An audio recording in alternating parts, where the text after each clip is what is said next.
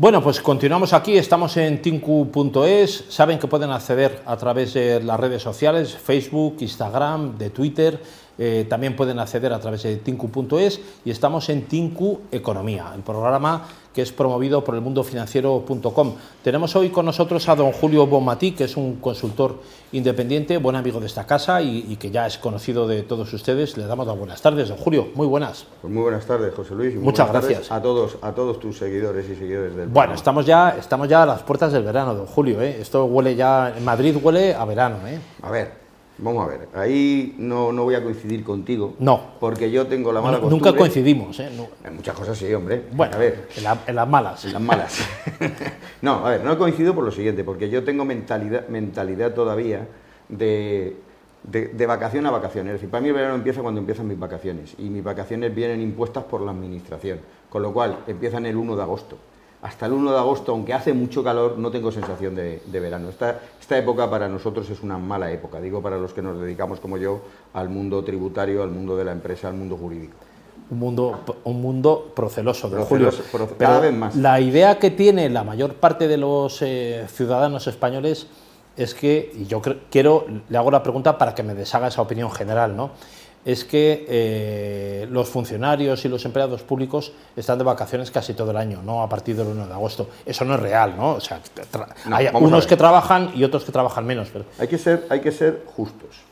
Es verdad que la idea general respecto al funcionariado obedece un poco al chiste aquel famoso, ¿no? Del que va por la tarde y, y dice, oiga, ¿qué pasa? ¿Que por la tarde no trabajan? Dice, no, por la tarde no vienen, cuando no trabajan es por la mañana. Pero eso, eso es un chiste. No, vamos a ver. Eh, hay muchísimos funcionarios que trabajan y mucho. Y además que trabajan muy bien y que cumplen muy bien con, su, con sus funciones.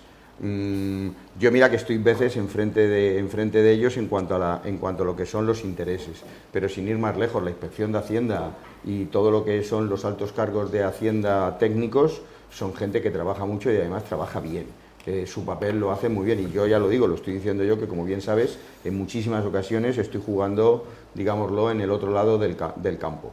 Mm, hay funcionarios como los inspectores de trabajo que funcionan y trabajan mucho y, a veces hacen campañas en horas que, bueno, pues mucha gente no lo sabe, pero trabajan de noche en, en horarios de madrugada porque, lógicamente, si quieren visitar determinados establecimientos, tienen que ir de visita cuando están, cuando están abiertos. Eh, ¿Qué vamos a contar de los, de los cuerpos de seguridad del Estado? Ahora, ¿qué ocurre? Que como tenemos una, como tenemos una, administración elefantiásica, donde es verdad que tenemos ministerios que no son demasiado útiles, que están llenos de funcionarios también esos ministerios, pues lógicamente ahí sí no nos vamos a engañar. Es más, voy a ser severo, el Ministerio de Igualdad, pues hombre, allí reunirse para al final concluir que hay que decir todes, parece que mucho trabajo no, no tiene es una sensación, una sensación que a veces nos da, a todos, don Julio. Eh, yo sí le quería preguntar al respecto de una cuestión que es más tangible, que es la subida de los precios en general de todas las cosas. Sube la luz, suben los combustibles, sube la energía, eso está repercutiendo en todos los precios. ¿Realmente la inflación va a ser controlable por el gobierno? ¿Se pueden hacer otras cosas? ¿Tenemos que tomar medidas por nuestra propia cuenta que no están escritas o no las dicen?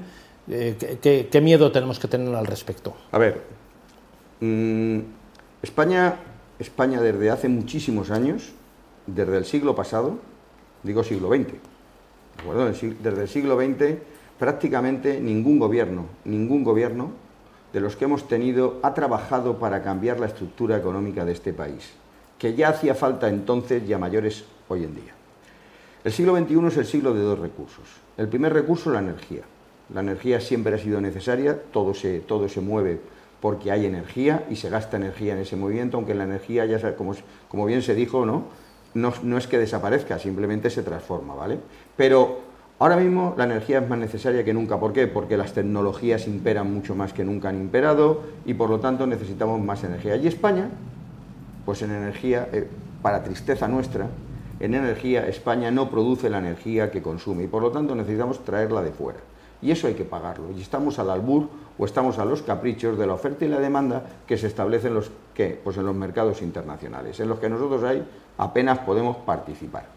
El otro gran recurso es el conocimiento, y aquí en conocimiento tampoco invertimos. El I más D más I, es decir, la innovación, la investigación y el desarrollo, aquí brilla por su, por su ausencia. Es más, nuestros investigadores los formamos, hacemos una inversión en esa formación y después se van. Y es legítimo que se vayan. ¿Por qué? Pues porque aquí no les retribuimos como merecen. Ni por el esfuerzo que han hecho, ni por el esfuerzo que hacen cuando están trabajando. Porque dedican también muchísimas horas, porque lógicamente hay algunos trabajos que no tienen horarios. Entonces, ¿qué ocurre? Bueno, pues que en España, como digo, al final nuestra economía se circunscribe a muy pocos sectores. El sector de la construcción, que es verdad que lo hacemos muy bien, pero es un sector que, como todos sabemos, es cíclico, al sector del turismo, donde también lo hacemos muy bien, pero ahí dependemos. Y cuando digo turismo, me refiero que venga gente de fuera, no que hayan transferencias internas porque un señor de Galicia se va a Cádiz. Eso son transferencias internas, que está muy bien porque también tiene un efecto multiplicador en la economía, pero no es lo mismo que venga dinero de fuera que nos traen bueno, pues extranjeros que han generado ese valor añadido fuera y nos lo traen aquí para dejarlo en forma de dinero. El turismo también funciona muy bien, pero como digo, estamos también a que, bueno, pues a que quieran, a que quieran venir o a que las circunstancias se lo, se lo permitan. El único sector que tenemos desde el punto de vista manufacturero de fabricación es el sector automovilístico. Es verdad que tenemos un sector, pero también hay que decirlo todo, no se está cuidando como, como merece. Entonces, ¿esto qué es lo que nos lleva? Pues que nos lleva en los bienes, que muchos los tenemos que traer de fuera, pues lógicamente a que estamos a qué? Bueno, pues a la oferta y demanda internacional. Y ahora mismo la oferta y demanda internacional se está viendo afectada por tres, por tres circunstancias. Primera circunstancia, el encarecimiento de qué? Pues el encarecimiento de la energía que hace falta para transportar. Además, ese encarecimiento se ha visto agravado, que no es el origen, sino que se ha visto agravado por una guerra, que es la guerra de, Ucrania, la, invasión de, Rusia eh, respecto a Ucrania. Algo que evidentemente... No, hemos hablado de ello hoy, llevo tres meses hablando de esto. vale, pues y, yo le he hecho alguna pregunta. No me voy a extender, no me voy a extender. No lo vamos a, No nos vamos a extender. Pero tenemos otros dos problemas. El siguiente problema que, que hay es que también las materias primas en general, las materias primas en general, está empezando a haber escasez, escasez, ¿de acuerdo? De materias. Pero es que además, a mayores, hay un problema logístico de la distribución de esas materias. Es decir, en, en algunos puertos internacionales, como puede ser el de Shanghái, hay muchísimos barcos que están allí bloqueados por las circunstancias que estamos viviendo. ¿Y eso qué hace? Que se encarezcan los mercados. Si se encarecen los mercados, suben los precios. Si suben los precios, ¿qué es lo único que se puede hacer desde una política interna española? Nosotros tenemos cedida la política monetaria. La inflación, todo el mundo sabe que la medida, digámoslo así, más eficiente es la subida de tipos de interés, pero es que nosotros la subida de tipos de interés la tenemos cedida al Banco Central Europeo. Es una de las cesiones que hicimos, pues estar en la Unión Europea y recibir fondos y ayudas europeos. Por lo tanto, ¿el Banco Central Europeo va a subir los tipos de interés? Sí, pero 0,75 puntos en septiembre. Hasta septiembre no los va a subir. Ya lo ha dicho Lagarde. Entonces, por otro lado, ¿cuál es la otra medida que tenemos? La otra medida es una medida que no se puede hacer en este... Bueno, sí que se podría hacer, pero que no se quiere hacer. Y voy a explicar por qué. La medida sería deflactar las tarifas del IRPF. Si tú deflactas las tarifas del IRPF, ¿qué es lo que haces? Contrarrestas con una bajada de tarifas, contrarrestas la subida del IPC, de la inflación, de forma y manera que la renta disponible te permite seguir consumiendo, digamos, las mismas utilidades y por lo tanto no tienes una carestía de vida.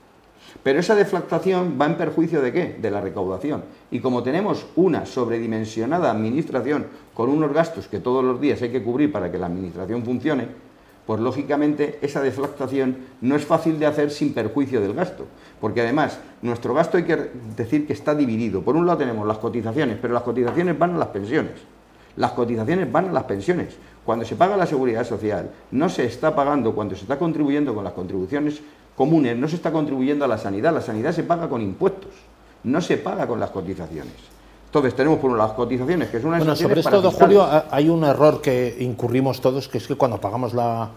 Eh, a todos nos descuentan en nuestro salario, el que sea por, el régimen general, las cotizaciones, eh, las cotizaciones eh, uno piensa que una parte va para las pensiones y algunos pensamos que también hay una parte que va para pagar el sistema sanitario. No, Esto no es así, no es así, ¿no?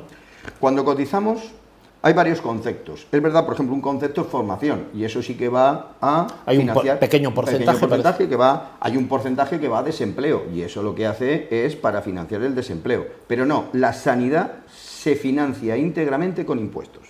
O sea, no la pagamos. Íntegramente con impuestos, no la pagamos con las cotizaciones, solo con impuestos. Entonces, ¿qué es lo que, qué es lo que ocurre? Claro, tenemos un problema nosotros en cuanto a lo que es nuestro gasto, que está disparado. Por ejemplo, las pensiones en España es el único país de la Unión Europea, el único país de la Unión Europea que solo están vinculadas las pensiones, están indexadas al IPC. Cuando en el resto de Europa están indexadas a tres factores, al IPC, obviamente, pero también a la pirámide poblacional que es muy importante. ¿Quién la va a pagar tu pensión en el futuro? Por supuesto. Es decir, porque no nos engañemos, las pensiones es un sistema de reparto. Lo que cotizamos ahora es para pagar a los de ahora, a cambio de generar un derecho que lo que coticen los del futuro será para pagar a aquellos de nosotros que estemos jubilados en el futuro. mi padre se murió con 69, con lo cual él pagó probablemente mi pensión, pero igual tampoco la mía, o sea, pagó la de mi madre a lo mejor, ¿no? Igual. La, que, en aquel momento. Él, no le llegó a, disfrutarla. O sea, bueno, pues él tuvo derecho desde que se jubilase hasta que falleció. Claro, y a partir de ahí todo lo que pagó. a partir de ahí nada. fondo para los demás. Porque no es un sistema de capitalización, es un sistema de reparto. Claro. ¿De acuerdo? Que eso es lo importante. Entonces, claro, esto hace, esto hace que nuestro sistema, como digo, tenemos por un lado, están indexadas a qué? A la inflación, al IPC, pero es que el IPC ahora mismo está disparado. Con lo cual el gasto en pensiones se va a disparar y no están indexadas como en Europa ni a la pirámide poblacional, que ha cambiado por completo de cuando se creó el sistema de reparto, ni tampoco está vinculado a algo muy importante, que es la esperanza de vida, que ha aumentado significativamente. Es decir, en los, en los años 70 la esperanza de vida no es la que tenemos ahora, podría ser 72, 74 años.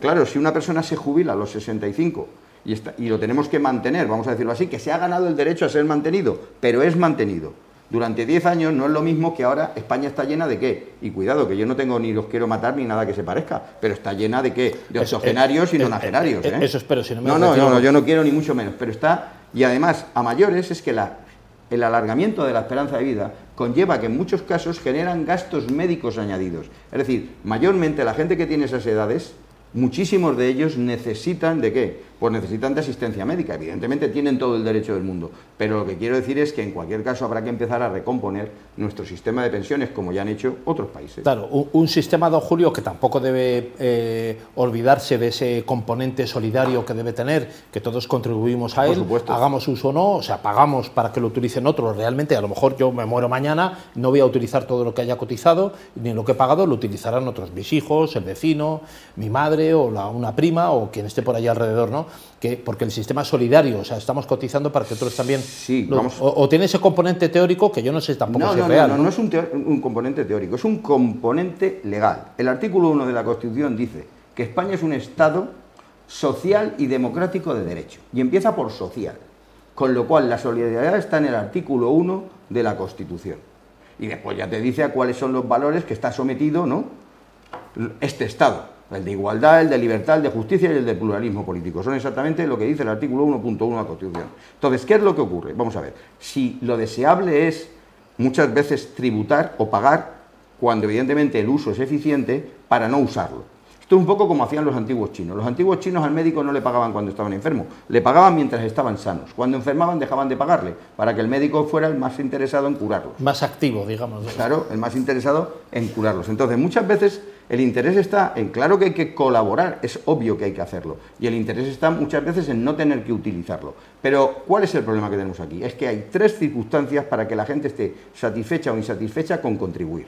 La primera circunstancia es lo que, lo que le cuesta, lo que le cuesta ingresar, lo que ingresa. Lo que le cuesta ingresar, lo que ingresa. Eso es la primera circunstancia que uno. Lo segundo que tiene en cuenta uno es también lo que paga respecto a lo que ingresa. Pero hay una tercera circunstancia y es en qué se gasta o qué se paga con lo que uno paga de sus ingresos. Y en este tercer aspecto es donde nosotros siempre cojeamos. Tenemos 22 ministerios, ¿no? Dos vicepresidentes, si no me equivoco, un presidente, es España, tenemos 45 millones de habitantes o 47, Alemania tiene 16 ministerios y no funciona peor que nosotros. No, y Lander también, que podrían ser como nuestras comunidades autónomas. Don Julio Matí, consultor independiente y amigo de esta casa. Muchas gracias. Eh, por estar gracias, las gracias a ti. Ya sabes que para una, mí una lección cada vez que viene. ¿eh? Pues, no, hombre, es un placer, ya sabes que cuando quieras. Un placer tenerle aquí. Pues también. Muchísimas gracias. Muchas gracias, don Julio.